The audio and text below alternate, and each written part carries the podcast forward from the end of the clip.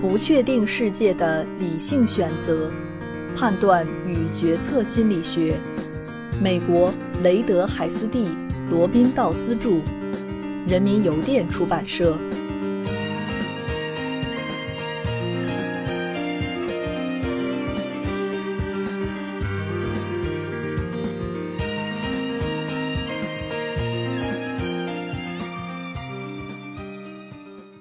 第八章第二节，开始用概率来思考。现代概率论起源于富有的贵族们雇佣数学家来帮助他们赢得与熟人之间的博弈游戏。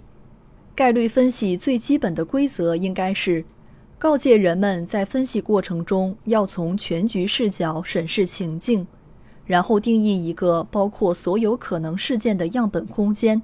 并确定这些事件间的逻辑关系。以上步骤就是理性分析与那些以可用性、相似性、情境建构为基础的判断的分歧所在。当我们根据直觉进行判断时，思维会被拖入一个有限的、有系统偏差的可能事件的子集。例如，在情景建构中，我们经常陷入情景的细节。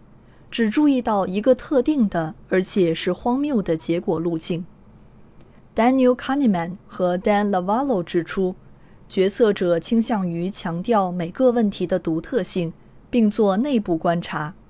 他们提出的补救办法跟本书一样，就是谨慎地进行外部观察。也就是说，把当前问题看作一系列类似问题中的一个，并将概率思想应用其中。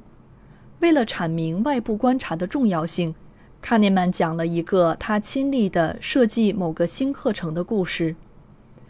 那个团队运作了一年，并取得了一些重要的成果。在某次团队会议上，我们的讨论转到了这个项目还会持续多长时间这个问题。为了使讨论更加有效率，我请每个人在纸上写下他们估计再有多少个月才能向教育部提交一份完稿。结果，大家包括我自己在内，估计的时间是十八至三十个月。此时，我突然产生了一个想法，询问团队中的一个成员：“我们肯定不是唯一一个设计新课程体系的团队。你能不能回忆一下以往类似的例子，想象其他团队也处于与我们现在类似的阶段？你觉得他们还需要多久才能完成项目呢？”一段长时间的沉默后，他用明显带着不安的声音说道：“首先，我得说，并非所有处于与我们类似阶段的团队都完成了项目。大概百分之四十的团队最终放弃了。至于剩下的，我想不起来有任何一个团队是在七年之内完成项目的，当然也没有多于十年的。”他进一步补充：“我想不出我们优于其他团队的地方。”不得不承认，根据我的印象，我们的资源和潜力似乎还稍有点低于那些团队的平均实力。我想通过这个故事说明的是，如果判断时能够退一步做外部观察，并从整体分布和概率的角度来思考，即便这一思考只是定性的，也能使判断更为准确。如果能基于系统收集的数据。和概率论中的定量规律来思考的话，判断就会更好。概率论用精确的术语来描述基本事件、事件集和它们之间的关系。让我们从一个定义明确的例子开始：掷两枚骰子。首先，骰子朝上那一面的数字可称为一个最简单的事件，比如我掷出一个一。第二。两个简单事件的合取，比如我两颗骰子分别掷出一和六。第三，两个简单事件的细取，比如我掷出一个一或一个六，或一和六同时出现。有时这也叫做或逻辑。第四，条件事件，就是某事件的发生以另一个事件的发生为前提，比如。当我掷出的两个骰子点数合计为七时，其中一个为一。如果两个骰子是均匀正常的，我们就可以系统地描述共包括三十六种等概率事件的样本空间。你掷一个骰子的结果可能是一到六中的任何一个数字，另一个骰子所得结果也是如此。这样就共有六乘六种可能的合取事件。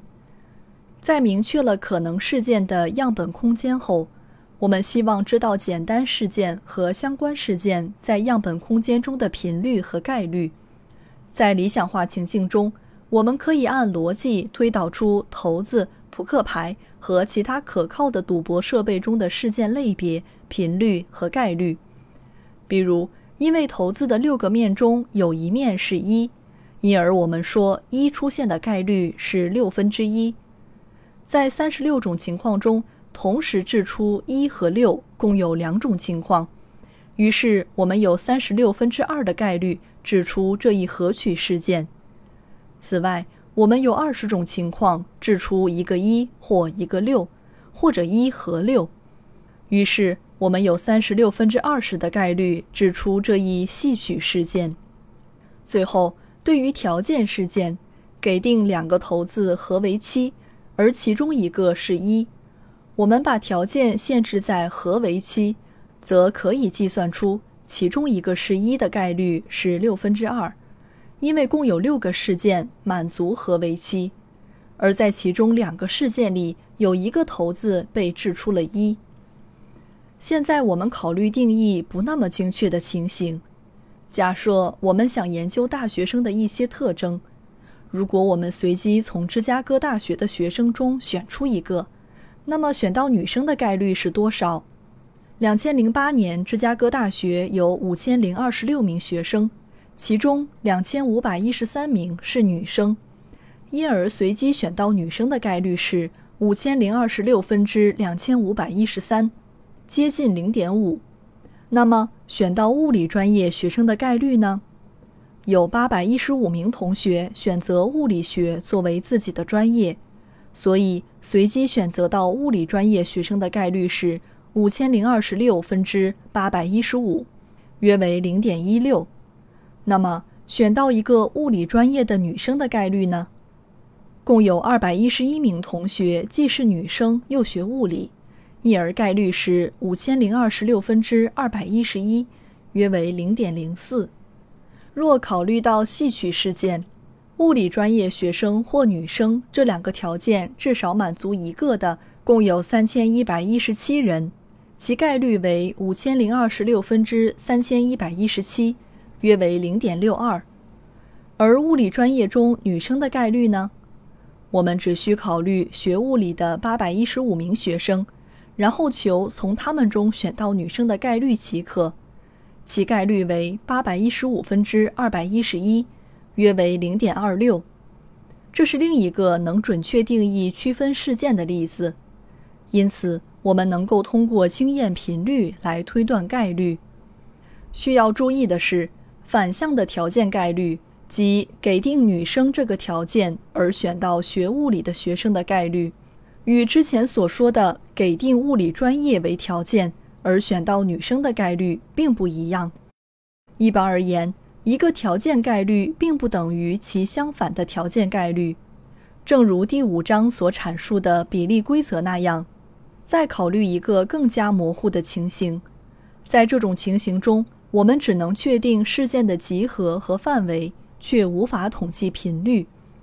假设我们正在考虑共和党是否能赢得2012年美国总统大选。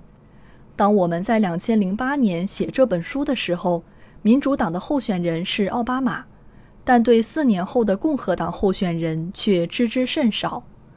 一些成功州长的名字一直在流传，但没有人知道谁将在四年后被提名为候选人，甚至奥巴马的候选人资格也仍不确定，因为他的第一个四年任期必将充满了各种变数。然而，概率分布依然是帮助我们分析情境和做出预测的最好方法。我们可以列出大部分可能出现的事件，比如两党下一届候选人的提名，对两党和全民公投可能产生影响的不确定事件。在这种情况下，系统的列出这些事件，并不能使我们对这些事件发生的确切概率有把握，但却能够提醒我们未来有多么不确定，提醒我们别目光短浅，别仅仅着眼于某一种可能情况，并对其抱以过多信心。尽管有些模糊，但分布表征和概率分析相对于直觉判断已是一个重大进步。然而，我们不太可能主要依靠鲜活的、独立的事件的相对频率做判断。尽管当我们失误时会去参考可能有关的统计资料，但是当我们基于情境和某个结果的可能原因来推断时，审慎地尝试去系统表征这些问题，也能够提高我们判断的连贯性和准确性。让我们考虑一个更严重的情况。在未来十年会出现一国针对另一国的核武器部署吗？在这里，连情境的结果都无法明确定义。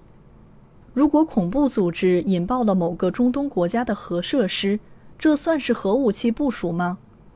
我们设想的情景是模糊的。联合国维和部队与非洲某组织间的小冲突逐步升级，一个针对以色列领导人的刺杀失败了。那么其报复行动，在这里似乎没有相关频率可以计算。未来的情形将不同于我们所能想到的任何历史上的情形，但我们仍然相信系统分布方法是做概率估计的最好方法。虽然存在不确定性，但是有可靠的依据。事实上，Arthur Corrett 和同事们的心理学研究表明。仅仅列出一些相关事件，并系统地考虑每个事件发生和不发生的原因，就能提高我们的判断质量。通过这些例子，我们想表明什么呢？第一，我们介绍了可以根据集合内成员间的基本关系对事件进行概率描述。第二，我们介绍了四种可能需要概率描述的情境：一、传统的机会游戏情境。在这种情境中，理想的随机设备为潜在的问题提供了良好的描述，因而逻辑分析能够用于推断概率。二、定义明确的实证情境，在这种情境中，相关频率的统计信息能够用来计算概率。三、中等定义明确的情境，我们必须根据因果关系和偏好，而不是相关频率来推理。在这种情境中，稍加思考就能够定义非常完整的相关事件及其样本空间。四、大量未知情况的情境，在这种情境中，即便是相关事件的样本空间都难以建构，而且似乎也不存在相关概率。概率论的一个显著特征就是，四大公理提供的法则可用来进行理性推理。尽管对于这些数字究竟代表什么仍有大量的争论，以上选出的四个例子是为了给读者一些关于用概率进行解释的整体感觉。它是基本演绎逻辑的扩展，是基于外部事件发生频率计算出的实际数字，是对头脑中的主观可信度而非外部世界的量度。第三，对不确定事件进行判断与推理时。很多错误都源于这个过程的最初阶段，即人们对需要判断的情境进行理解的时候。如果人们能够对将要判断的情境建立真实表征，并在整个推理过程中不断理清集合中成员的关系，那么就能避免很多错误。当然，关于概率和随机过程也有很多误解，但很多时候。在还没有来得及综合分析不确定性信息之前，我们的判断就已经出现了偏差。如何在不确定的情况下做出最好的判断？我们的主要建议是，对于将要判断的问题和情形，建立一个有效的外部表征。